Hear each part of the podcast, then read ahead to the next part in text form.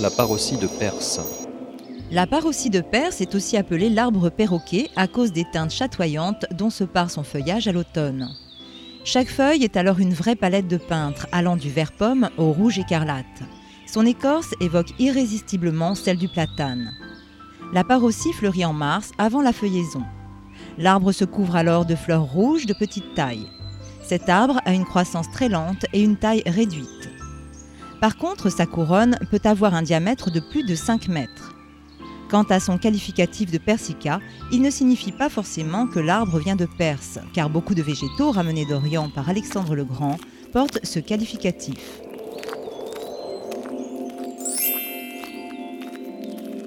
Avancez maintenant jusqu'aux faux ormes de Sibérie. En chemin, vous passerez devant un peuplier générosa dont les duvets sont considérés comme allergènes. Le sujet que vous observerez est issu du drageonnement d'un pied-mer qui se situe à proximité et atteint la hauteur respectable de 25 mètres.